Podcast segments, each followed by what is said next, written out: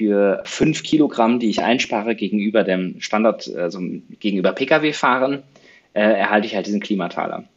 Und in dieser Münster Bewegt App haben wir mittlerweile, glaube ich, um die 30, über 30 Partner. Also das sind zum einen lokale Shops aus Münster, zum anderen überregionale Online-Shops. Und die nehmen diesen Klimataler an und geben dafür ja bestimmte Goodies oder Incentives. Diese Episode wird unterstützt von der IHK Nordwestfalen. Die Technologieregion Nordwestfalen vereint das nördliche Ruhrgebiet und das Münsterland. Eine einzigartige Kombination aus Hidden Champions, innovativen Hochschulen und Startup-Kultur, wo die Produkte und Geschäftsmodelle der Zukunft entstehen. Von Batterien, Wasserstoff, Cybersecurity bis hin zu künstlicher Intelligenz. Heute haben wir zu Gast Stefan Leppler, Co-Founder und CEO von MotionTag. Hallo und herzlich willkommen, Stefan. Hallo Bernhard, danke für die Einladung. Schön, dass du dabei bist. Als Münsteraner und vor allem Fahrradfahrer, Stefan, kenne ich die Aktion Münster bewegt und natürlich auch die App dazu. Und in der Presse und in den sozialen Netzwerken ging vor kurzem rum die Fahrradservice-Station, die erste an der Station Münster Zentrum Nord. Das ist ein Bahnhof, da fahre ich ständig dran vorbei. Ihr habt mit diesen Dingen viel zu tun, wie wir gleich erfahren werden. Jetzt sitzt ihr aber nicht in Münster, sondern in Potsdam. Lass uns mal von der Seite kommen. Motion Tech, Startup, klar, unser Fokus. Was hast du denn vorher gemacht? Das ist, äh, ja, also. das ist zu lange her. das ist zu lange her.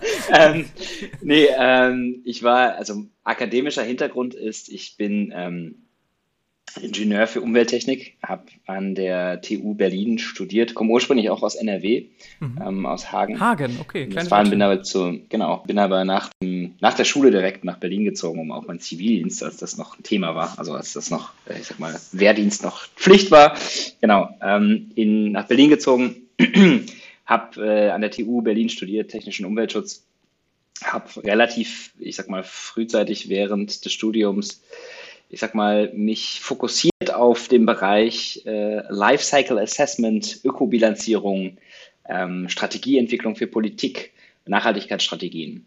Und ähm, habe parallel angefangen, ähm, ja, was man so macht, ne, als, als Werkstudent zu arbeiten äh, in der, im Bereich Beratung ähm, zum Thema Bilanzierung von ähm, ja, neuen Mobilitätsservices hinsichtlich CO2-Energieverbrauch. Also das war die Zeiten, bevor es einen Tesla und einen i3 äh, auf den Straßen gab, war die große Frage, welchen, welchen äh, ja, Einfluss hat, haben denn diese neuen ich sag mal, Antriebsstränge auf, auf die Gesamt-CO2-Emissionen in Deutschland? Und äh, ich sag mal, das war so auch als Car2Go gerade in Ulm das erste Mal gestartet ist mit dem Free-Floating Carsharing, war auch die große Frage, welchen, welchen Einfluss hat das auf Mobilitätsverhalten? Ähm, genau.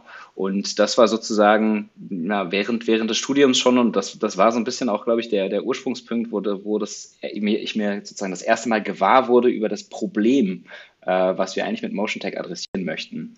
Und zwar ähm, haben diese ganzen neuen, ich sag mal, ja, Services, ja, Carsharing, Bikesharing, mittlerweile auch Kickscooter, gab es damals noch nicht so im, ja. im, Sharing. Und Elektrofahrzeuge das große Versprechen, dass sie in der Nutzungsphase, ja, das heißt äh, nach der Produktion und bevor sie sozusagen dann wieder irgendwie der Verwertung zugeführt werden, ähm, ein großes Potenzial bringen, CO2-Emissionen zu vermeiden. Ja, und halt das große Versprechen bringen, Leute schaffen ihr Auto ab, fahren weniger Pkw, äh, insgesamt CO2-Emissionen sinken. Das große Problem dabei ist, dass man keine hinreichend gute Datenquelle darüber hat, wie diese, diese Nutzungsphase tatsächlich aussieht.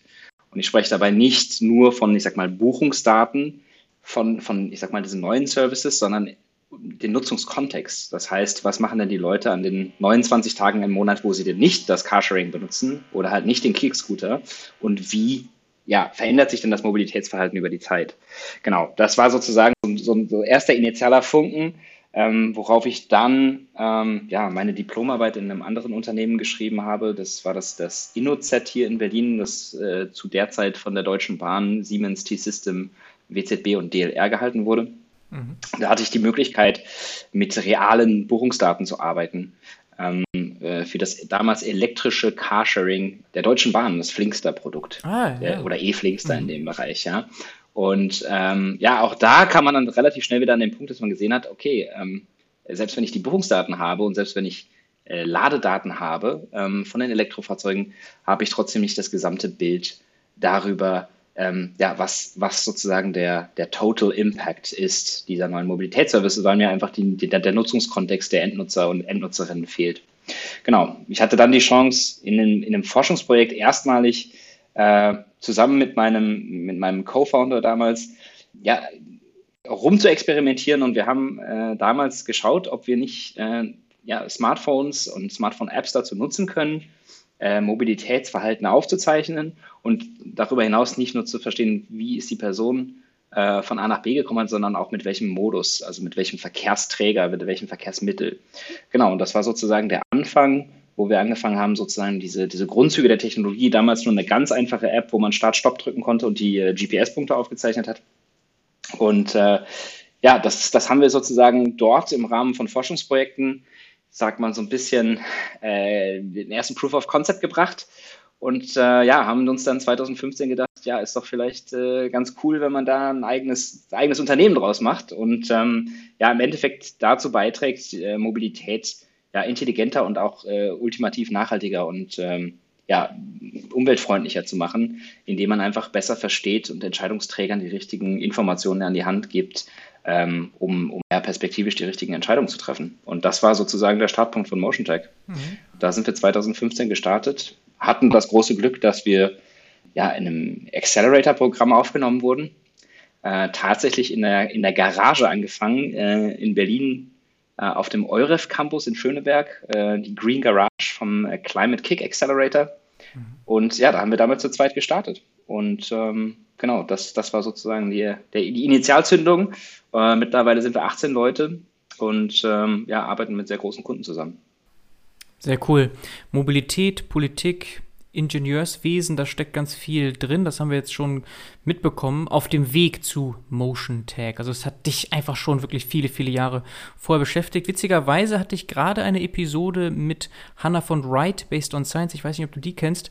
Die haben ein ähnliches Problem, nicht Mobilität, aber da geht es auch um das Problem der Intransparenz im Bereich von CO2, was Firmen emittieren, inwieweit sie abhängig mhm. sind letztlich von CO2. Und das ist halt ein Riesenproblem in einer unter 2 Grad Welt.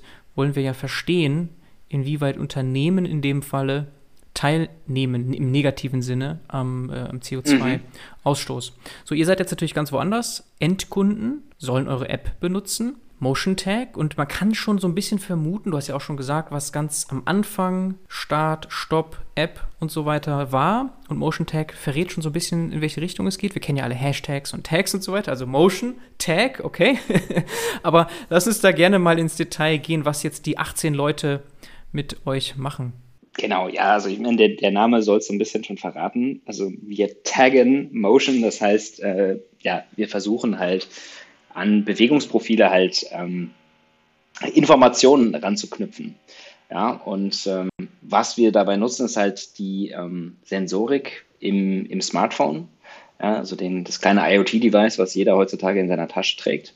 Mhm. Ähm, und ja, sozusagen durch, ich sag mal, intelligente Batteriesteuerung, unterschiedliche Sensorik, das heißt äh, Standortdaten, äh, Beschleunigungsdaten, Gyroskopdaten, äh, ja, andere Informationen vom Telefon, ähm, ja, die man, die man sich sozusagen äh, nutzt und, und dann über halt äh, maschinelles Lernen ähm, prozessiert, also ähm, schaut, ja, welche, welche Patterns, welche Muster stecken in diesen, in diesen, ich sag mal, Sensoriken drin auf unterschiedlichen Levels. Ähm, ja, und dann, dann im Wesentlichen halt weitere Informationen zuspielt. Ähm, beispielsweise das äh, wunderbare OpenStreetMap-Projekt, äh, wo man halt ähm, ja, Geoinformationen über Infrastruktur hat. Das heißt, wo fährt denn der S-Bahn lang, wo ist die Station, äh, wo fährt die U-Bahn etc. etc. Ja, und ich sag mal über diese, diese ja, Pipeline äh, zu Deutsch, keine Ahnung, was man da im Deutschen zu sagt. Naja, aber über diesen Technologie im Wesentlichen von der Sensorik des Telefons des Endnutzers äh, hin über das Prozessieren, ähm, über maschinelles Lernen und die Anreicherung mit eigenen äh, ja, Matching-Algorithmen, Routing-Systemen ja, und dann der Aggregation vieler äh, unterschiedlicher Profile zusammenbringend, um zu sagen, okay, wie bewegt sich denn äh, oder wie, wie bewegt sich denn das reale Mobilitätssystem? Ähm, wir nennen das äh, Mobility Digital Twin, also wirklich eine, versuchen, eine digitale Replika davon abzubilden, ähm, ja, wie Mobilität denn tatsächlich passiert. Und selbstverständlich, ja, der Zusammenarbeit mit großer Kunden, mit großen Kunden und halt auch, äh, ja, also wichtiges Credo für uns intern äh, unter äh, ja, höchsten Sicherheitsanforderungen wie auch äh, ja, DSGVO compliant. Das heißt, ähm, man, man trackt da jetzt nicht irgendwen und der weiß gar nicht, worum, worum es geht, sondern man bietet da tatsächlich einen, einen, einen Service an und ähm, ja, bittet natürlich auch die Nutzer und Nutzerinnen zur Zustimmung, ähm, ja, diesen Service dann äh, nutzen zu können und die Daten in aggregierter Form halt äh, für unterschiedliche Analysen äh, verwenden zu dürfen. Mhm, mhm. Und wir müssen verstehen, dass natürlich GPS-Daten allein nicht sonderlich wertvoll sind, weil du dann ja wirklich nur weißt, von wo bis wo hat sich jemand bewegt. Aber wir können uns gut vorstellen, wenn man zu Fuß ist, ist man langsamer als mit dem Rad, mit dem Rad ist man langsamer als mit dem Auto, etc. Also wenn ihr die weiteren sensorischen Elemente noch einfügt, dann könnt ihr mit Machine Learning ziemlich genau, vielleicht kannst du das noch ein bisschen beschreiben, den Modus erkennen. Genau, also wir haben dort ähm, aktuell zehn Verkehrsmodi, die wir, die wir differenzieren. Mhm. Ähm, also das klassische zu Fuß gehen, Fahrradfahren, Autofahren, äh, Flugverkehr und dann natürlich, äh, ich sag mal, alles, was sich so im Bereich öffentlicher Verkehr tummelt, Straßenbahn, U-Bahn, S-Bahn, Regionalverkehr, Fernzug. Ähm, Genau, und wie das, also du hast es schon richtig gesagt, also GPS hat natürlich eine gewisse, gewisse Informationscharakteristik, zu sagen, okay, was ist beispielsweise die Geschwindigkeit? Ne? Man hat, ja, leider ist es dann, ich sag mal, so, dass, dass auch die GPS-Punkte nicht immer, äh, ich sag mal, der Wahrheit entsprechen. Und äh, da gibt es halt ja, unterschiedliche Effekte, die sozusagen auf, auf das GPS spielen, was, weshalb die Genauigkeit dann teilweise nicht gut ist.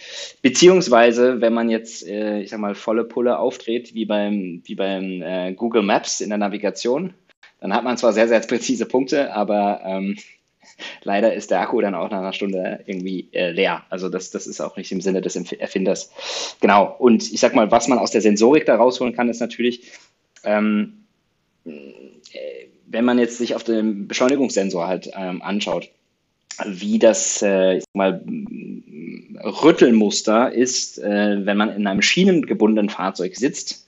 Ähm, und das Rüttelmuster ist, wie es beispielsweise in einem motorisierten Fahrzeug ist, wie einem Pkw oder einem Bus, dann sieht man dort schon äh, den einen oder anderen Unterschied. Also rein auf, ich sag mal, GPS-Punkten und rein auf dem, ich sag mal, Feature, ähm, Geschwindigkeit ist es super schwer in, in ich sag mal, einem urbanen Kontext, wo alles äh, sehr äh, gleich geschwind, also von der Geschwindigkeit relativ ähnlich sind, also zu gucken, ist das jetzt der, das Fahrrad gewesen, ist das ein, ein Pkw im zähflüssigen Verkehr, vielleicht ein Bus, eine Straßenbahn, ähm, da, da hört es halt sozusagen mit den reinen Geodaten ähm, oder Standortdaten halt schon, schon auf. Und entsprechend mhm. braucht man unterschiedliche Layer an Informationen, um, um das Ganze halt äh, wirklich ausdifferenzieren zu können.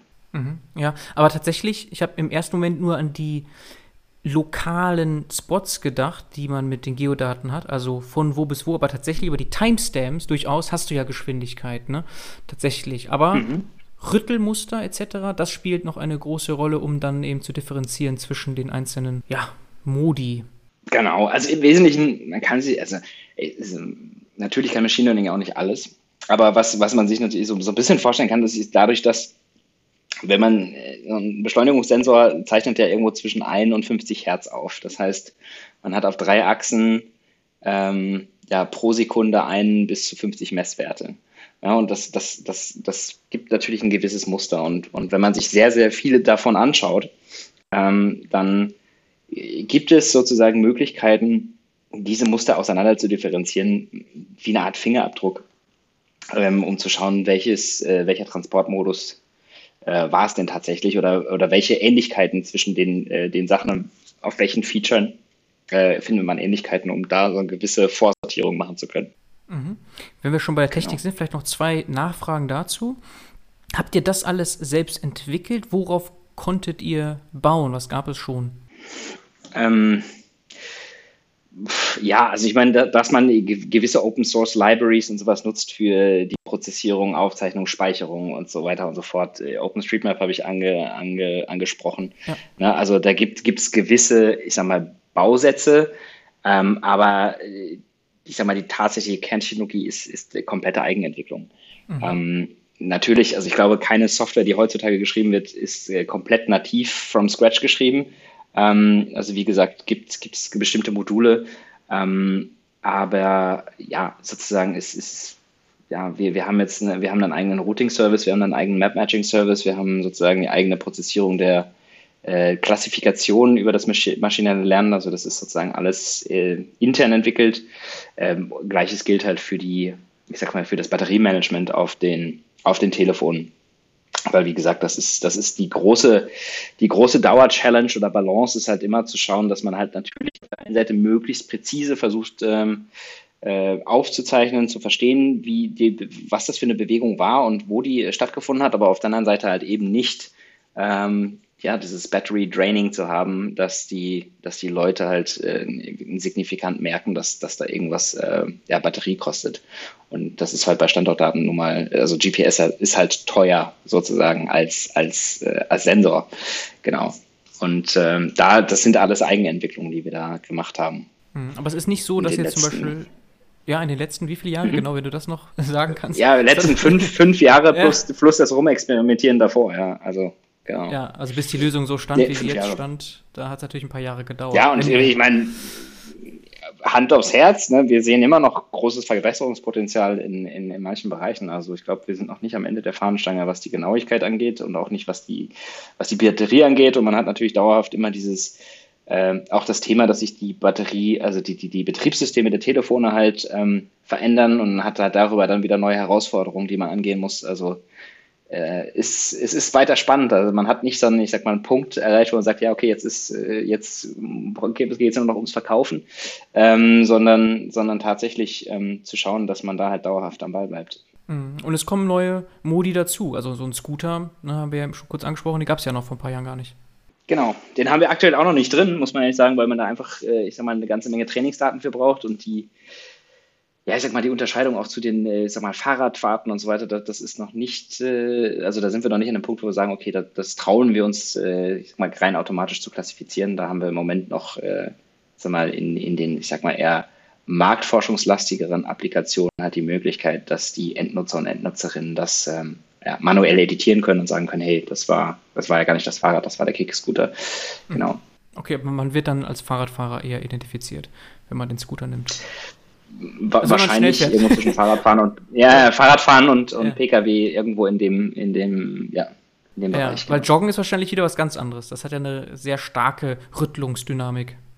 Äh, genau, also Joggen ist so mit ziemlich das, ähm, ich würde mal sagen, das, was man äh, sensorisch relativ gut erkennt. Also Joggen, Laufen äh, funktioniert sensorisch sehr, sehr gut deswegen gibt es ja auch die Step-Counter. Also ich meine, das ist so ein bisschen, das, das kriegt man manchmal schon, also die Schritte kriegt man sowas, das kriegt man nativ vom, vom äh, Operating System selber.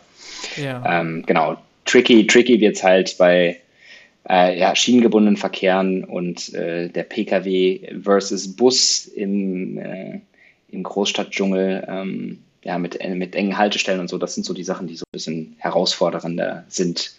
Ja, das wird herausfordernd, aber stimmt, es gibt sozusagen ein bisschen Konkurrenz durch Fitness-Tracker. Die sind natürlich bei weitem nicht so sophisticated, aber so Schritte messen und ich glaube auch Unterscheidungen zwischen Fahrrad und Laufen und so, das können schon ähm, gute Fitness-Tracker oder Smartwatches, aber natürlich nicht äh, auf dem Level. Wie ist denn das mit den Signalen generell? Wenn ich jetzt in der U-Bahn bin, anscheinend funktioniert es weiterhin. Das ist jetzt kein Problem, weil GPS ist noch da, das Signal und also die Sensorik ist da. Nee, also ich meine, die Information, dass du keine Standortinformation hast oder sehr schlechte ist, ist halt auch eine Information.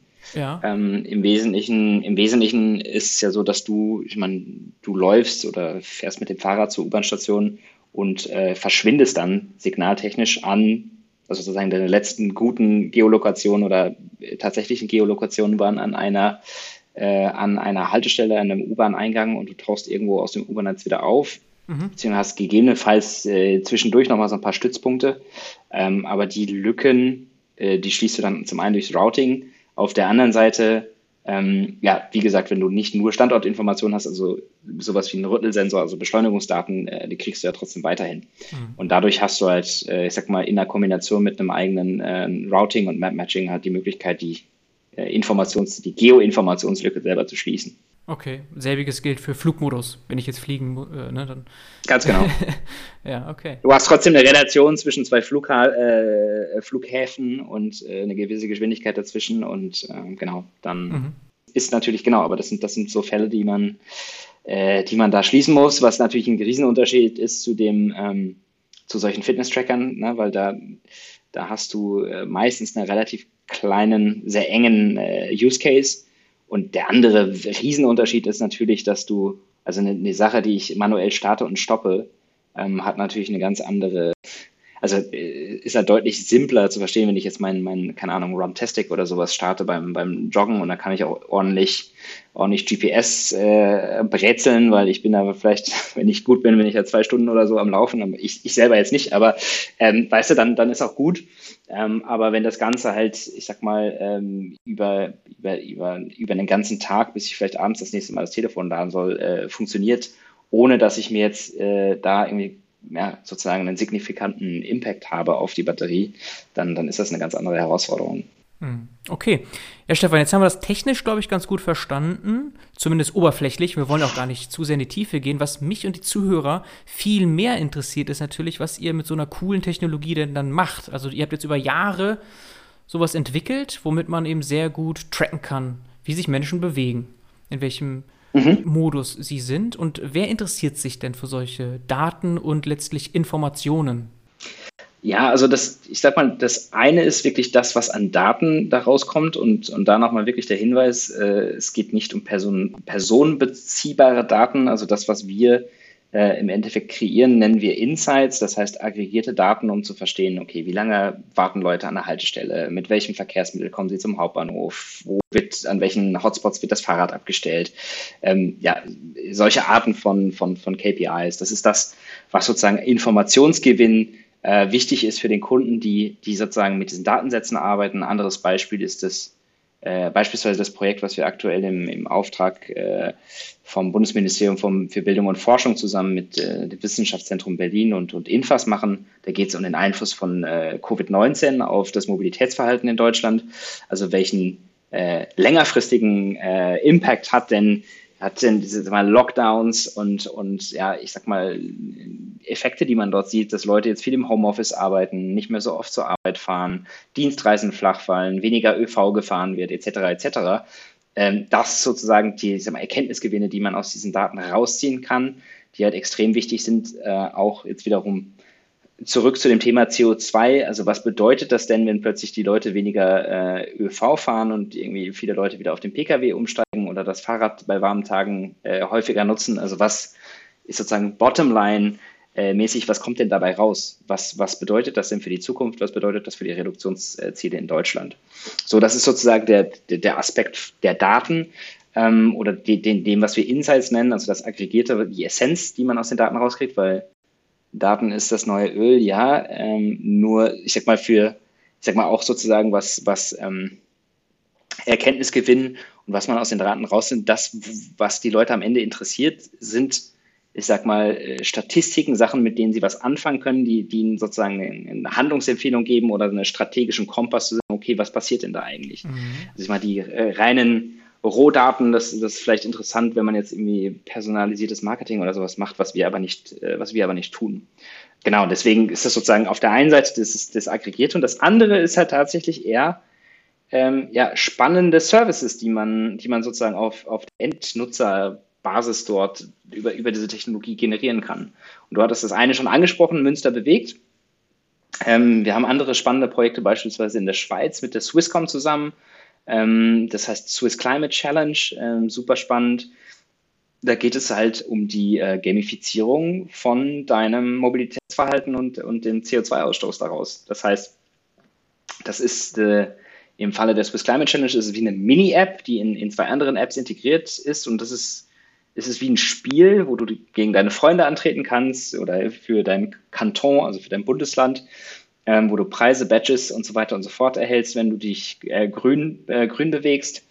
Und ja, im Endeffekt, ja, muss es dir so ein bisschen vorstellen wie eine Art wer das noch kennt, so ein Tamagotchi. Ja. ja, das heißt, du hast da so, eine, so, eine, so einen kleinen blauen Planeten und der verändert sich halt, je nachdem, wie grün oder, oder umweltfreundlich oder nicht umweltfreundlich du unterwegs bist. Und ich sag mal, das Tamagotchi behandelst du halt, das fütterst du nicht und äh, pflegst das, sondern das behandelst du halt, oder diese Erde, ähm, dadurch, dass du halt grün unterwegs bist. Und das ist halt ein, ein spielerischer Umgang damit und das hat tatsächlich das, das übergeordnete Ziel halt wirklich zur also Stichwort Nudging, also zur positiven Verhaltensänderung der Leute beizutragen. Mhm. Und das, das Beispiel Münster, da geht es halt nochmal noch mal einen Schritt weiter. Da geht es auch uh, um das Thema grüne Mobilität. Da ist der Trick, ist übrigens äh, zusammen mit einem Partner aus Berlin auch Changers äh, entstanden, in, in, Kooperation mit der DB, ne, daher auch die Fahrradservicestation. Ähm, aber da ist es so, dass die Endnutzer und Endnutzerinnen halt durch grünes Verhalten äh, oder grünes Mobilitätsverhalten zu Fuß gehen, Fahrradfahren und ÖV, also öffentlicher Verkehr, eine eigene Währung kreieren. Die Währung heißt Klimataler und das heißt, für äh, fünf Kilogramm, die ich einspare gegenüber dem Standard, also gegenüber Pkw-Fahren, äh, erhalte ich halt diesen Klimataler. Und in dieser Münster Bewegt App haben wir mittlerweile, glaube ich, um die 30, über 30 Partner. Ähm, also das sind, das sind sozusagen äh, ja zum einen lokale Shops aus Münster, zum anderen ähm, ich sag mal überregionale Online-Shops mhm. und die nehmen diesen Klimataler an und ähm, ja geben dafür ähm, ja bestimmte bestimmte Goodies oder Incentives. Das heißt, ähm, zum einen bekomme ich 20 Prozent auf meinen äh, Einkauf beim, beim unverpackt äh, Lebensmittelladen. Ähm, beim Fahrradladen bekomme ich gegebenenfalls äh, für eine Anzahl von Klimatalern eine, eine kostenfreie Fahrradpumpe.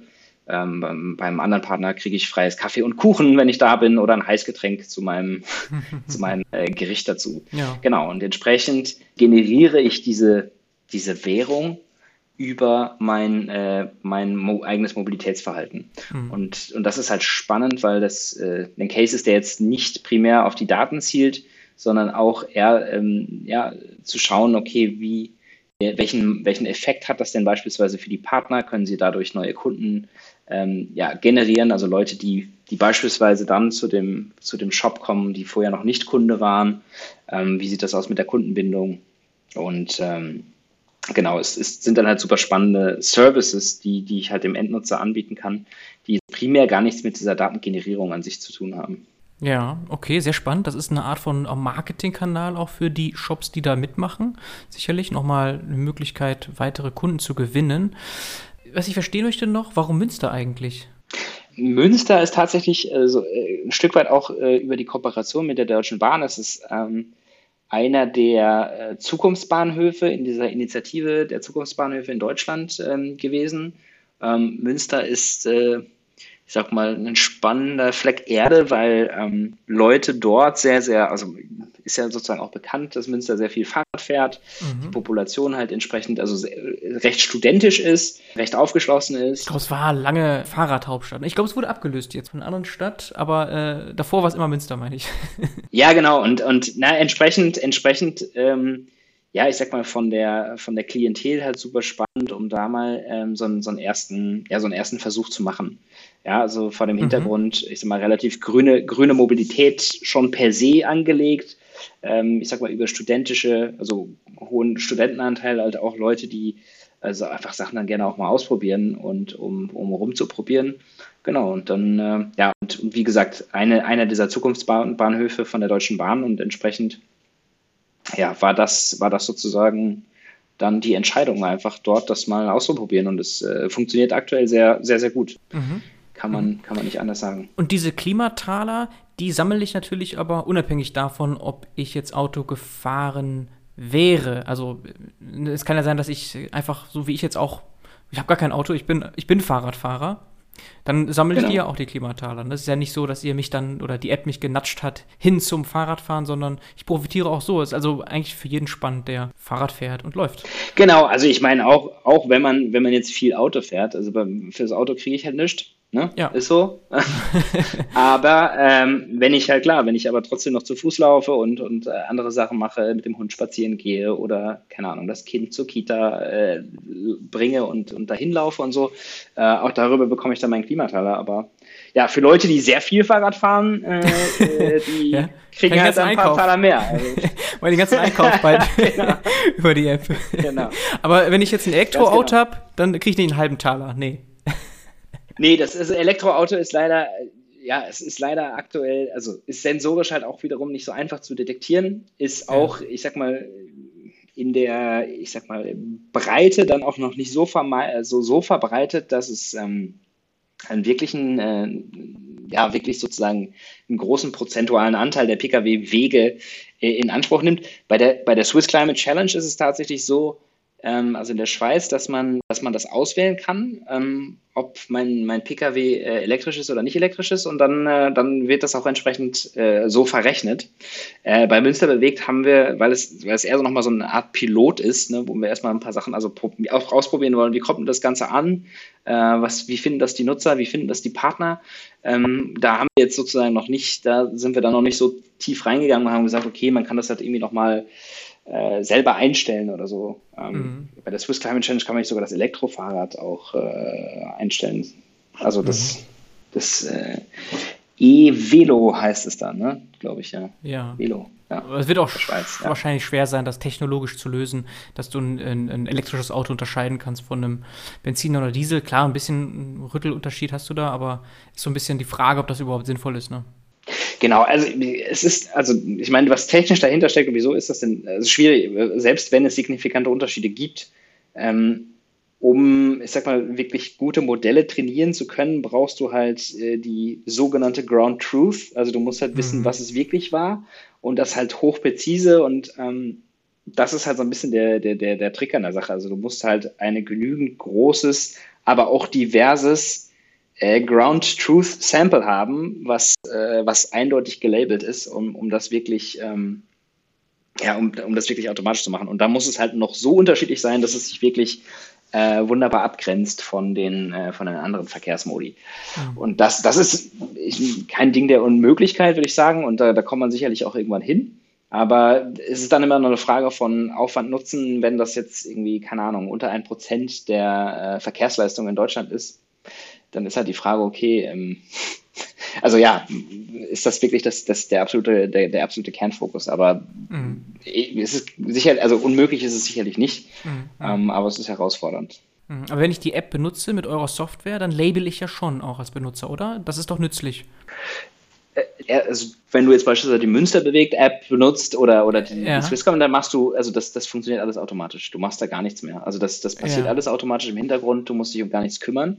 Ja. Ähm, es gibt bestimmte Apps wie die, die Motion Tech eigene App, die so ein bisschen auch ein Demonstrator ist, ein Showcase dafür, ähm, was es technologisch kann. Also das ist eher eine Art, äh, ich sag mal, Fahrtenbuch ja, also ein intermodales Fahrtenbuch, also intermodale verschiedene Verkehrsmittel. Mhm. Ne, und dann kriegst du so eine schöne Übersicht über eine Karte und äh, wie bist du dann gefahren, mit welchen Verkehrsmitteln. Da hast du die Möglichkeit dann zu editieren und, und Sachen zu verändern ähm, und entsprechend halt zu labeln.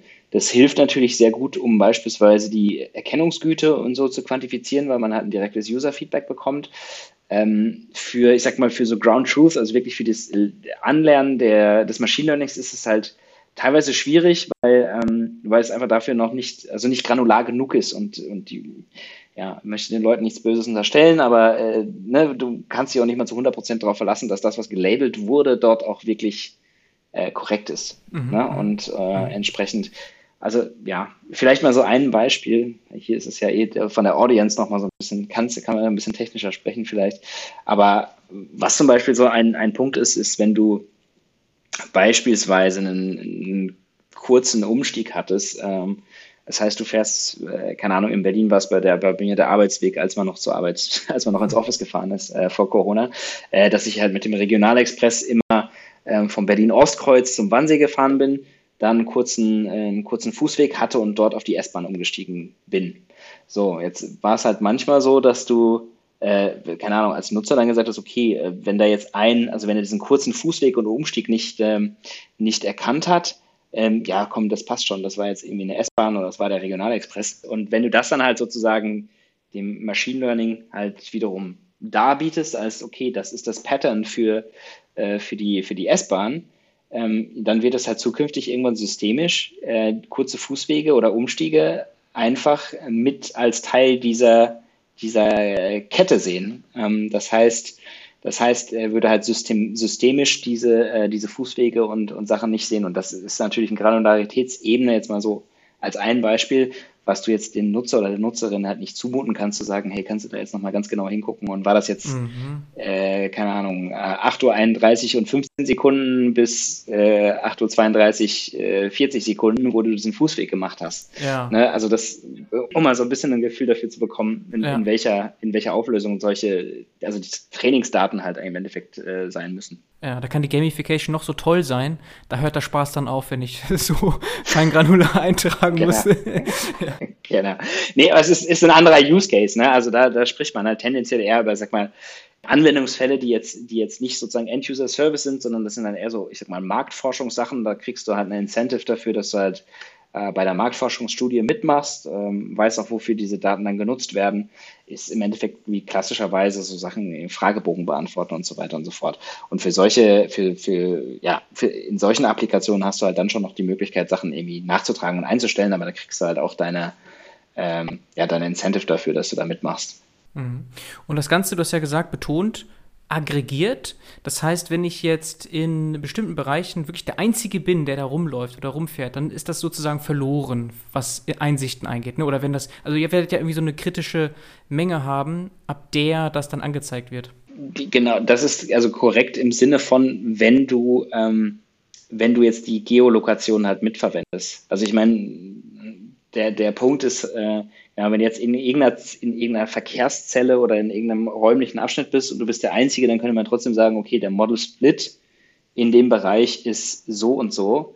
Da hätte es keine Möglichkeit, die Rückführung auf das, die einzelne Person zu sein, es sei denn, du bist wirklich die einzel, einzig lebende Person in dieser, in diesem räumlichen Areal.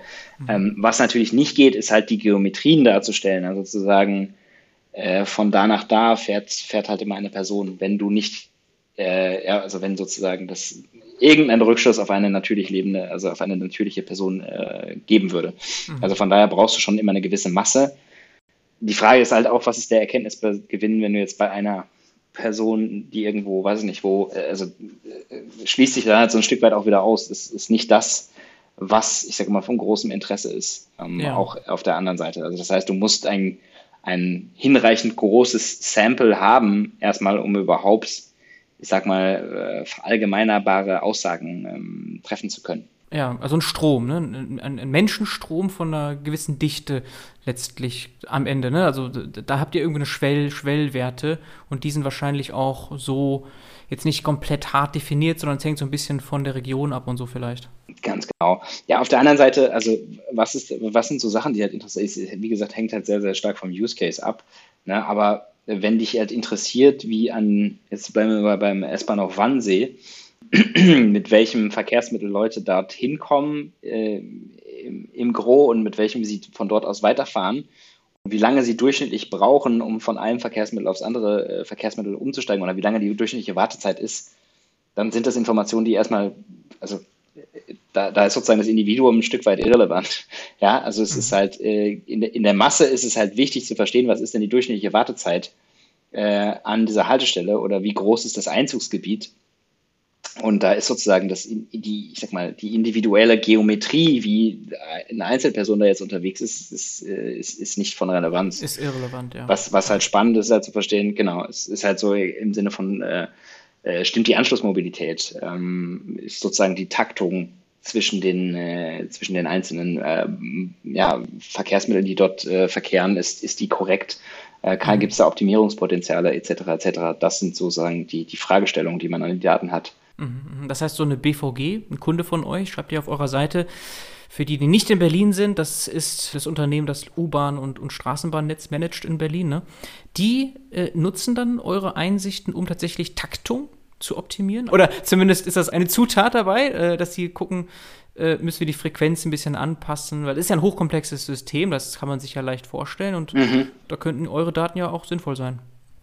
Genau, also mit der BVG haben wir in, in unterschiedlichen Projekten zusammengearbeitet. Ähm, genau, und die, die schauen sich an und verproben halt vor allem mit welch, also äh, ne, welche Erkenntnisse die daraus äh, gewinnen können. Und ähm, sozusagen, wo das Einfluss findet, ist halt im Endeffekt äh, unter anderem, ja, ich sag mal, Angebotsplanung, ja, um einfach zu verstehen, okay, was, also ähnliche, also ähnliche Kennziffern sind da interessant, aber es ist halt auch, ich sag mal, spannend, insgesamt zu schauen, okay, kann ich, kann ich gegebenenfalls, ich sag mal, diese klassische äh, Information, also Informationsgewinnung, wie, wie, wie, wie bewegen sich die Leute durch mein Netz, ja, kann ich das gegebenenfalls halt auch ein Stück weit digitalisieren anstatt dass ich äh, beispielsweise Studenten in die, in die U-Bahn und S-Bahn und äh, in die Busse setze und frage, hey, wo kommen Sie gerade her, wo fahren Sie gerade hin?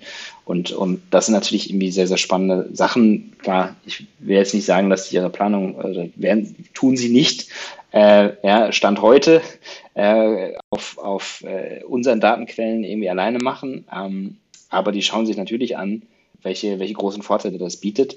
Und ähm, genau, ziehen da sozusagen ihre, ihre Rückschlüsse und aus den Daten kriegt man natürlich eine ganze Menge oder mehr oder andere Perspektiven, als das jetzt mit so klassischen Marktforschung oder Befragungsmethodiken äh, der, der, der Fall ist. Mhm. Ja, also Endnutzer sind ja Menschen mit einem Smartphone, die in Kontakt kommen mit eurer Software, aber ihr seid klarerweise eine B2B Company, ne? Die BVG ist ein Kunde, aber auch Marktforschung kann man sich vorstellen, hast du schon angesprochen, eine GfK, Infas und so weiter. Ähm, war das für euch immer schon klar, dass ihr eine B2B-Company werdet? Oder wenn wir vielleicht nochmal wirklich, dort ist das Why und die Historie ja beschrieben, aber was war denn eigentlich so die Vision am Anfang und wie passt das mit dem zusammen, was ihr heute macht? Naja, also wie gesagt, aus dem Why oder wo heraus das entstanden ist, ist halt im Wesentlichen die Erkenntnis darüber, dass das, ich sag mal, alltägliches Verkehrsgeschehen tatsächlich eine große Unbekannte ist. Ja. Ähm, und die, das Ziel oder die Vision dahinter war halt im Endeffekt dort Licht ins Dunkel zu bringen. Ja. Äh, für uns ist es extrem wichtig, äh, jetzt nicht nur durch meinen akademischen Hintergrund, sondern auch, ich sag mal, als Value Set der äh, unserer, unserer Mitarbeitenden, ähm, dass, dass wir etwas, einen positiven Beitrag dazu leisten, ähm, ja, ich sag mal, Klimawandel äh, anzugehen. Das mhm. heißt, die Idee dahinter ist es halt ähm, über, ich sag mal, intelligente äh, Entscheidungen, intelligente Steuerung, ja, Mobilität effizienter zu machen und entsprechend unterm Strich auch grüner zu machen. Mhm. Ähm, und von daher für, ich sag mal, diesen, diesen Purpose, den wir haben, ähm, äh, sind beide Aspekte enorm, oder enorm, enorm wichtig. Zum einen den Entscheidungsträgern und Trägerinnen die richtigen Informationen an die Hand zu geben, um die richtigen Entscheidungen zu treffen ja. sozusagen das Thema Insights und den, den, Daten. Ja, aber auf der anderen Seite natürlich über solche, ich sag mal, coolen Anwendungen, wie wir sie in Münster machen, wo wir tatsächlich mit dem Partner zusammen wirklich die App auch selber betreiben. Also das ist ja schon, das ist ja schon haarscharf an B2C äh, ran. Ähm, wirklich auch, ähm, ich sag mal, dieses Thema Nudging, Awareness, ja, im Sinne von, okay, wie, weiß man dann normalerweise gar nicht, was, was sozusagen das eigene Verhalten überhaupt in die, also welchen, welchen Einfluss das hat. Ja, aber da hat man natürlich auch nochmal einen Hebel, um zu sagen, dass äh, ja, man halt äh, am Ende dafür einsteht, dass äh, Mobilität nachhaltiger wird. Mhm. Okay, ja, ich verstehe den Purpose und so eine gewissen, so ein Idealismus dabei. Und was ich eben spannend finde, ist dann, ja, ich will nicht sagen Konflikt, aber es ist ja einfach als Startup auch nötig, ein Geschäftsmodell zu haben, das gesund ist. Und du musst ja am Ende einfach Geld verdienen. Und da finde ich das eben so spannend, welchen Weg ihr findet und wie ihr auch noch weiter pivotet vielleicht. Zum Beispiel jetzt bei Münster bewegt. Ist das so, dass dann die Partner, die Shops und so weiter, die irgendwie per Provision an euch etwas weitergeben? Oder, oder wie, wie verdient ihr da konkret bei so, bei so Münster bewegt? Äh, Münster bewegt will jetzt nicht. also, nee, es ist nicht so, dass, dass, äh, dass die, die Shops und die Partner ähm, da im, im, also aktuell ist es kein Geschäftsmodell. Das oder, ne, oder die Idee dabei ist es halt herauszufinden, ob sowas grundsätzlich möglich ist. Das heißt, wie viel ähm, zusätzliche Traktion bringt man denn dem, dem Shop? Ja, und kann man, also ist es ein Business Case für die, ja oder nein? Mhm. Und solche Sachen kann man halt darüber gut herausfinden, ist aber Status heute noch nicht, äh, noch nicht der Fall. Im Münsterweg haben wir das Glück, dass wir ähm, ja sozusagen von, von anderen partnerseitig halt da eine gewisse Unterstützung, ein gewisses Sponsoring kriegen, um, um einfach äh, dort Sachen auszuprobieren. Das klassische, also das klassische, das ist gut gesagt, Unternehmen, was fünf Jahre alt ist, aber äh, ähm, das, nee, das Geschäftsmodell, wo wir, wo wir herkommen, ist halt wirklich zu sagen, wir lizenzieren unsere Software.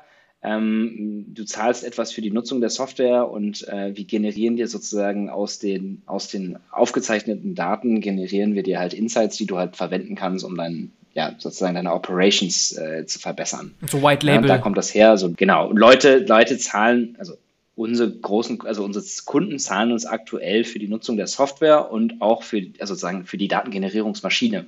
Mhm. Ja, ich meine, zukünftig, zukünftig wollen wir, ähm, schauen wir halt, dass wir natürlich irgendwie schauen, wenn wir, wenn wir mehr und mehr Integration unserer Technologie machen in verschiedene Applikationen, ähm, es, es schaffen wollen, halt auch eine Art, ja, kann ich sagen, Sample aufzu, aufzubauen. Ähm, das heißt, äh, die, die Möglichkeit zu haben, äh, diese aggregierten Datensätze halt auch ähm, entsprechend ich mal, verfügbar zu machen und, und auch monetarisieren zu können, um sozusagen aus, also diese Insights direkt ähm, ja, äh, sag mal, zu, zu monetarisieren. Unabhängig jetzt davon, dass, der, dass, dass jetzt irgendwie spezifische Kunden erstmal, äh, ich sag mal, die Daten in ihre Applikationen äh, selber äh, ja, äh, generieren müssen. Also so ein Stück weit äh, der, der Hinweis zu diesem ähm, Corona-Mobilitätsprojekt. Es ist auch so, dass wir zwar auf der einen Seite eine White-Label-App haben, auf der anderen Seite aber halt auch auf andere Datensätze äh, zugreifen, wo wir ein gewisses Nutzungsrecht haben, um Daten zu aggregieren und man daraus natürlich ein kompletteres äh, Gesamtbild davon bekommt, wie, äh, wie Deutschland unterwegs ist. Und konsumiert wird das dann zum Beispiel von einer GfK, die das integriert mit anderen Datenquellen, um herauszufinden, wie bewegen sich Menschen, wo sind Hotspots, äh, was könnte man dort anbieten, etc. Ja, also die GfK hat konkret, also GfK ist sozusagen nochmal noch mal ein anderes Thema. Die haben, äh, die haben halt eine eigene App äh, von uns und die schauen sich halt an, wie, welche, ich sag mal, klassischen Methodiken man halt, äh, ich sag mal, in der Marktforschung halt durch, durch diese Art von digitaler Aufzeichnung halt, ähm, ja, mhm. austauschen kann und, und im Endeffekt dadurch halt auch ähm, ja, eine präzisere und bessere Ideen davon zu bekommen und auch wiederum halt natürlich Erkenntnisse dann äh, an ihre Kunden ja, weitergeben zu können. Mhm. Und wenn ich jetzt selber eine App baue und eure Software einbauen möchte, was muss ich da zahlen? ja. Gibt es ähm, eine Hausnummer? Oder ist das, ist das, vielleicht, oder fragen wir so, ist das, ist das ähm, volumenbasiert? Also je mehr Leute das da nutzen, desto teurer wird es?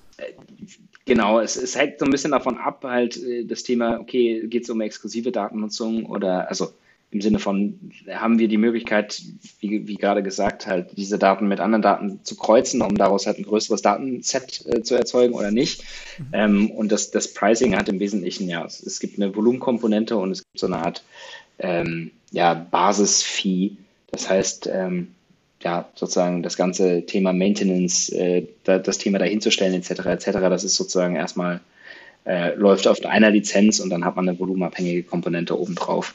Es macht natürlich einen Unterschied, ob du jetzt eine Million Nutzer auf deiner äh, App hast oder, oder nur 5000. Das, das, das macht schon auch alles, was die, die, die Prozessierungskosten äh, angeht, natürlich nochmal einen, einen ganz, ganz anderen Unterschied. Ja. Mhm. Aber es kann auch on-prem sein, dass irgendwie der Kunde, also dass, dass da letztlich die Prozessierungskosten nicht bei euch liegen, oder? Wir machen keine, wir, äh, Gott sei Dank bis, äh, bis heute, heutzutage, weil wir halt ISO-zertifizierte Infrastruktur benutzen in der Cloud, mhm. machen wir keine On-Premise-Lösung, äh, weil das einfach auch maintenance-seitig ist, ist nochmal noch mal was anderes. Bisher fun funktioniert es sehr gut mit mhm. einer, einer ISO-zertifizierten Cloud-Lösung, mit der unsere Kunden dann auch äh, happy sind.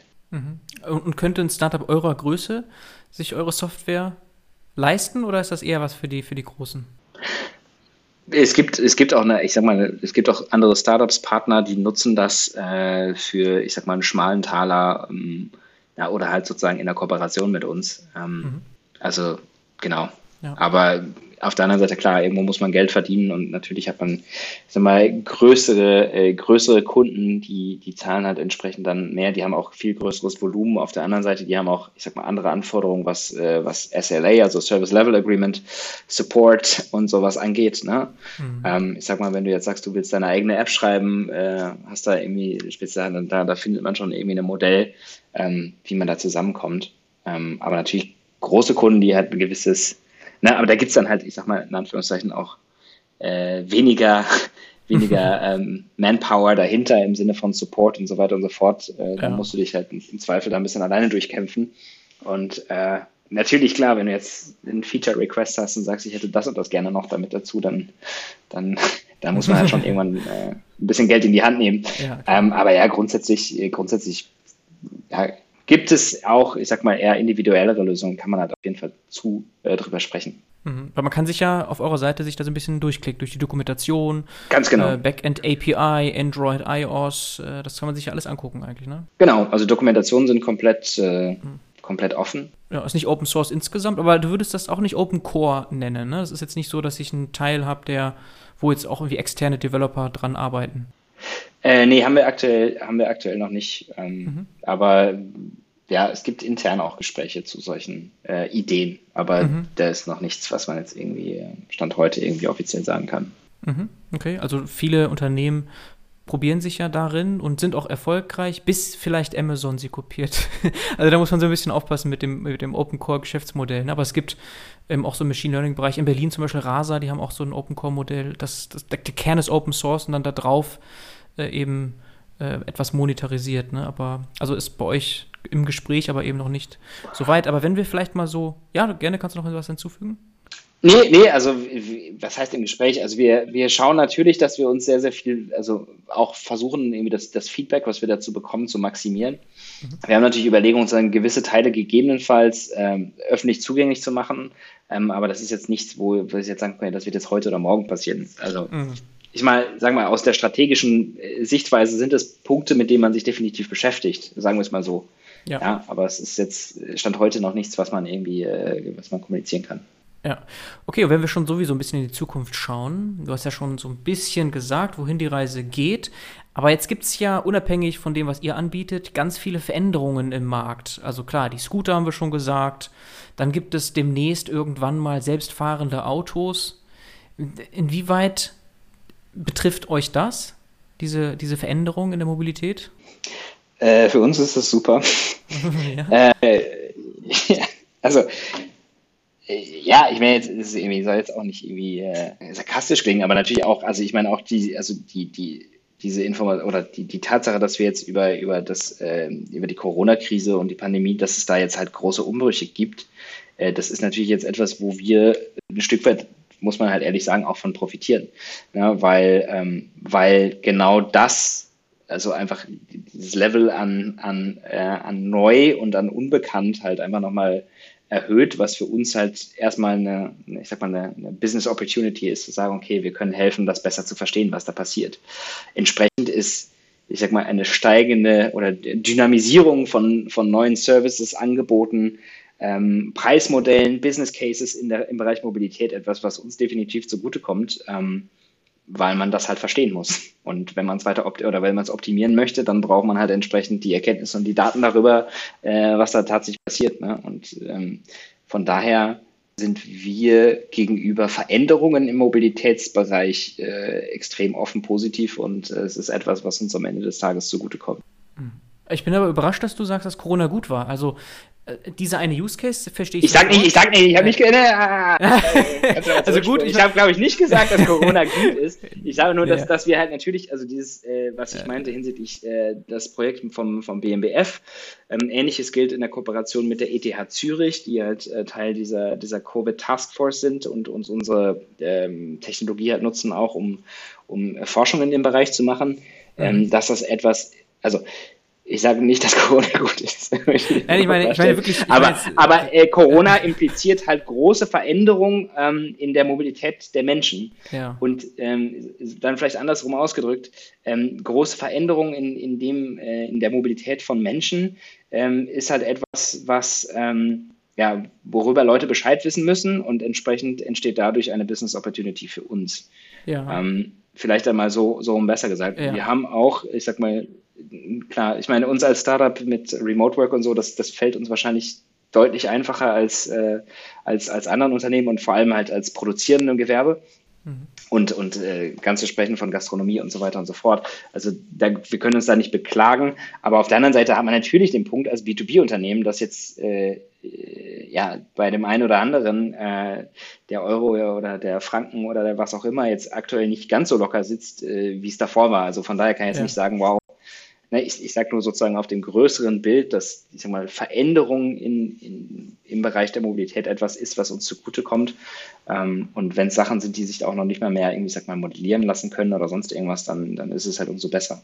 Ja. Also alles, was Realdaten über das braucht, was da passiert, ist, ist für uns erstmal ist, ist eine Business Opportunity. Ja. Ich verstehe, ja genau. Also ich dachte auch so Richtung Business Opportunität durchaus, wenn du sagst, ja. äh, profitiert natürlich. Und, das hatte mich trotzdem auch überrascht, weil äh, ja, es gibt diese Use Cases, aber wenn sich die Menschen doch weniger bewegen, hätte ich jetzt erstmal gedacht, ist das, also ja klar, das wird auch wieder vorbei sein natürlich und Veränderungen sind dann wiederum gut für ein agiles Startup, aber ich hätte jetzt erstmal gedacht, dass so, so ein Stillstand, so ein Lockdown erstmal zu einem Desinteresse führt, so aber vielleicht auf einer sehr, sehr kleinen mhm. Zeitskala und irrelevant dadurch.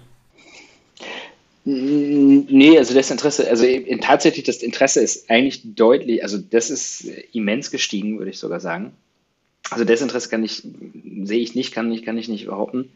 Ähm, die Sache ist, dass weniger passiert und was da weniger passiert, also ist ja auch eine Information. Also, und die, die Information muss bekannt sein. Also im Sinne von, wie viel bewegen sich denn jetzt überhaupt noch und, und wie verändert sich das? Das ist halt, das ist halt super spannend und das ist halt wichtig zu verstehen. Und, und dafür liefern wir halt äh, sehr, sehr großen ähm, Baustein, sowohl technologisch als auch was sozusagen die, äh, die Insights angeht, die wir, die, die, die wir daraus äh, generieren.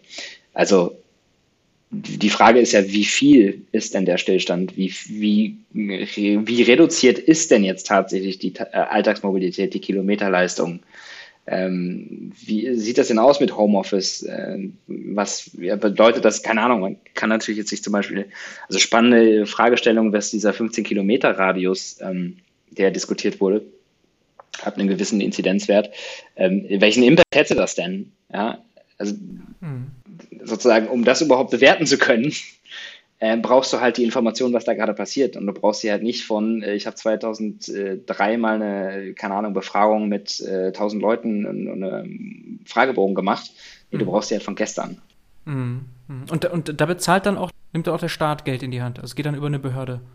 Es ist, äh, das ist erstmal ein, äh, ein Forschungsprojekt, um da äh, Erkenntnisgewinn zu machen. Und das äh, heißt jetzt nicht, dass das fußt jetzt nicht alleine auf unserer Technologie. Infas ist da groß drin mit, äh, ich sag mal, klassischer Bef also Befragungsmethodik, also ne, repräsentative äh, Befragung zu machen, wie sie es in dem, dieser großen Studie Mobilität in Deutschland machen. Äh, das WZB, das Wissenschaftszentrum Berlin, ist der große mit, mit sozusagen auch strategischen Ableitungen daraus. Was bedeutet das denn für die Zukunft und so? Ja, das ist jetzt nicht, äh, es ist kein, ich sag mal, Motion Tech, Motion Tech Projekt oder so, ne? wo jetzt der, das BMWF irgendwie Motion Tech exklusiv irgendwie Geld hat. Das ist ein Forschungsprojekt, um zu verstehen, also was bedeutet Corona und was ist sozusagen vor, nach und, und während Corona, vor, während, nach mhm. äh, Corona, so welchen, welchen Impact hat das denn? Und, und welche, ich sag mal, äh, ja, Ableitungen muss man daraus äh, äh, ziehen und nehmen, um, um gegebenenfalls auch, ich sag mal, Maßnahmen zu ergreifen auf politischer Ebene. Mhm. Okay. Ja, sehr spannend. Also du machst dir da keine Sorgen, was Veränderungen angeht eigentlich. Du bist natürlich immer up to date, aber dass jetzt irgendwie ein Apple Auto Daten sammelt und dann das alles verknüpft mit einer Apple Watch zum Beispiel oder so, oder dass andere Plattformen entstehen vielleicht noch. So, das sind so Themen, ja, das ist jetzt erstmal nicht so relevant. Du, also, ähm, ich meine, das, ich, also, das, das, ich sag mal jetzt, das, das PKW, also es gibt ja heute schon, ähm, ich will es auch nicht aussuchen, aber es gibt ja heute schon Datenquellen, ähm, das sozusagen äh, Floating Car Data beispielsweise, das, das, was du aus so Navigationssystemen und solchen Sachen rausbekommst. Mhm. Na, das, also das ist ja Stand heute schon, dafür brauche ich jetzt in Anführungszeichen kein autonomes Fahrzeug. Ja, mhm. das, das Problem in diesem Datensatz ist, dass der halt monomodal ist. Das heißt, ich sehe dann nur das Auto. Ich weiß halt, wie das Auto von A nach B gefahren ist, aber ich weiß nicht, wie sich die, also kontextuell, also wie in welchem Kontext, Nutzungskontext steht denn das Auto? Was macht die Person äh, sonst noch? Ähm, ne? Und, und äh, welchen Einfluss hat das sozusagen dauerhaft? Du siehst halt in Anführungszeichen immer nur, äh, immer nur das Auto. Ja. Und ähm, genau, spannend ist dann sozusagen die Frage zu beantworten, okay, welchen Einfluss wird denn das autonome Fahren dann irgendwann auf die Gesamtmobilität haben? Und da reicht mir das sozusagen der Pkw als eigenes äh, oder monomodales IoT-Device halt eben nicht aus. Also woraus sich wiederum für uns eine, eine, Business Opportunity angeht, weil der, ich sag mal, USP an der Stelle halt ist eben genau das Intermodale, also das heißt über mehrere Verkehrs, äh, Verkehrsmittel hinweg äh, diese, diese Aussagen über die Zeit äh, treffen zu können. Mhm, okay, aber du hast ja selber eine Smartwatch am Handgelenk. Äh, das ist jetzt auch nichts, wo du denkst, so, äh, da muss man aufpassen. Also das, also ich stelle mich halt so, was sind so die, die Gefahren nochmal? Also für ein Startup vielleicht zum Abschluss noch, jetzt haben wir die Zukunftsaussichten ja besprochen. Äh, äh, was, was, siehst du da an, an potenziellen Risiken so? Ist, ist eine Smartwatch vielleicht irgendwann so in der Lage, äh, das, was ihr entwickelt habt, auch abzubilden vielleicht? Ich, also ich glaube, keine Ahnung, wenn man jetzt sagen will, okay, was, was ist sozusagen so Totsch, Totschlagargument, ist halt, äh, würde ich am ehesten noch sagen, Google Maps und Google Maps äh, plus Services und das, was man sozusagen aus der Google Timeline und sowas rausliest. Ja. Das, das würde ich sagen, ist auch sozusagen, was äh, teilweise schon Möglichkeiten angeht, ähm, intermodale ähm, aus, also intermodale Aussagen zu treffen, also zwischen Verkehrsmitteln zu differenzieren, auch wenn es äh, qualitativ nochmal auf einem ganz anderen Niveau ist, weil, weil das auch nicht der Haupt-Use-Case ist. Mhm. Aber äh, wenn du was hören willst von mir im Sinne von, okay, wo, wo sieht man da halt am ehesten ein, ein, äh, ein Risiko oder, oder irgendwo die, die Competition von den ganz Großen, dann, dann tendenziell eher aus der Richtung. Mhm. Ähm, Smartwatches haben halt einen wirklich dezidierten Use Case und sehe ich für uns eher als Opportunity zu sagen, okay, wenn die wirklich mal so gut wären und man da die Möglichkeit hat, darüber noch, ich sag mal, einen zweiten Layer an diesen Daten zu bekommen, um unsere, also ja, um die Aussagekraft nochmal zu verbessern, dann, dann wäre das aus meiner Sicht erstmal wieder gut und positiv. Ähm, und wie gesagt, es geht ja nicht nur um die Technologie zur Aufzeichnung, sondern auch ähm, sozusagen das, die IP und, und das Verständnis von dem, was man aus diesen Daten dann rausholt. Mhm. Aber rein technologisch, ja, rein technologisch würde ich sagen, wäre Google Maps aus meiner Sicht eher so das, das, was so am nächsten dran ist, wo du sagst, okay, wenn Google da jetzt richtig Bock drauf hatte und, und dann kaufen die euch einfach. ist auch gut. nee, na, oder, oder die setzen halt mal irgendwie ein paar, paar hundert äh, Developer als auf so ein Thema und ja. keine Ahnung. Ich meine, die werden sicherlich intern auch eine ganze Menge, Menge, Menge, Menge mehr wissen. Ja. Die Frage ist halt, machen sie es öffentlich zugänglich oder die Informationen nutzen sie halt für ihr eigenes Geschäftsmodell und, und mhm. werden jetzt halt nicht sozusagen, äh, keine Ahnung, da irgendwie zu, zu ähm, Händlern von Insights ähm, auf, im großen Stil. Aber wenn die das wollen würden, dann. Ja. ja, ja, klar, ihr habt einen zeitlichen Vorsprung, ne? aber die haben natürlich äh, die Manpower und das Geld. Aber ich finde es spannend, einfach nur mal so das zu besprechen. Also äh, so, so, so, Privacy First ist ja bei euch ganz, ganz wichtig. Das hast du mehrfach betont. Ja, absolut. Da hätte ich jetzt eher an, an Apple gedacht, ne? weil die haben ja auch eine, eine Kartentechnologie und so. Hätte ich halt eher an die gedacht. Wenn es um den Punkt geht, dann wahrscheinlich.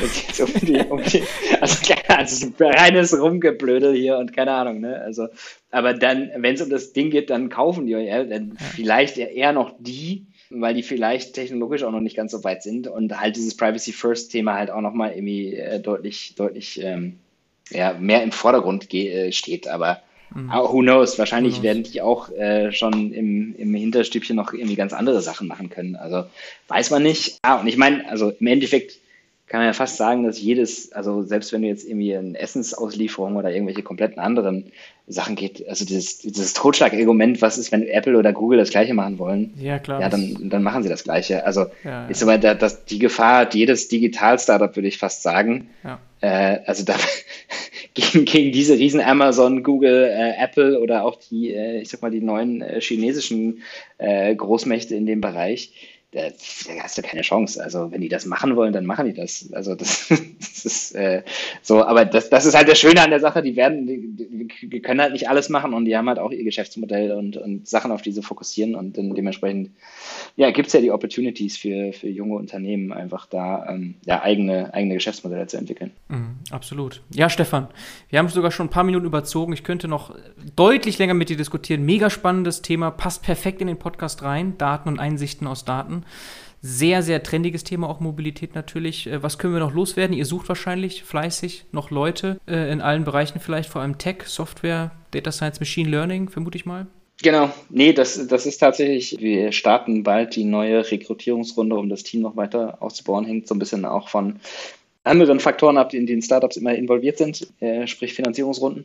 Aber genau, was das angeht, möchte ich gerne, ja, verweise ich gerne auf die Webseite. Natürlich auch sozusagen für Developer, die sich jetzt gedacht haben, hey cool, äh, ich kann ja da irgendwie was eigenes draus stricken. Mhm. Auch gerne, äh, schaut euch das gerne an, kommt gerne mit uns in Kontakt und natürlich auch jetzt mal Unternehmen, die jetzt sagen, wow, cool, genau das habe ich gebraucht, um meine eigene CO2-App zu bauen oder ähm, ja, da irgendwie Erkenntnis, äh, Erkenntnisgewinn zu, äh, zu generieren. Ähm, auf der Webseite, auf unserer LinkedIn-Seite äh, findet man sehr, sehr viele Informationen und ich sag mal alles das, was so eher das Marketing-Seite oder B2C-Seite angeht, sich die Münster bewegt und so, das kann man sich auch super auf unserer Facebook-Seite angucken. Oh ja. Also auf der Münster bewegt Facebook-Seite. Ja, absolut. Also die Münsteraner unter den Zuhörern, da gibt es sicherlich einige, müssen sich das anschauen, wenn sie nicht eh schon Münster bewegt kennen. Die sollen das auf jeden Fall mal ausprobieren. Also es ist echt cool ja. und ähm, es hilft der lokalen Economy und ähm, ist ein mega spannendes Projekt. Und ist, also die App ist, ist aktuell die ist, äh, super auch bewertet. Ne? Wenn man sich die iOS-Bewertung anschaut, ich weiß nicht, mein letzter Stand war 4,8 Bewertungen, aber Hammer.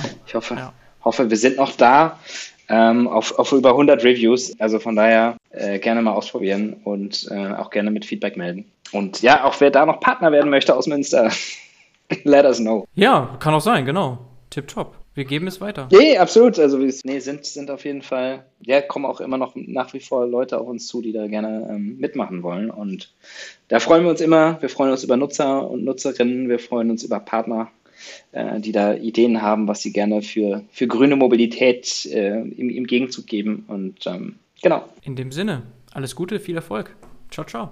Ja, danke. Danke für das Gespräch. Mach's gut. Danke für deine Zeit. Ciao. Ciao. Feedback zum Podcast gerne an info@datenbusiness.de. Wer ansonsten mit mir zusammenarbeiten möchte zu allen Fragen rund um Datenwertschöpfung, darf gerne vorbeischauen auf headsofdata.de.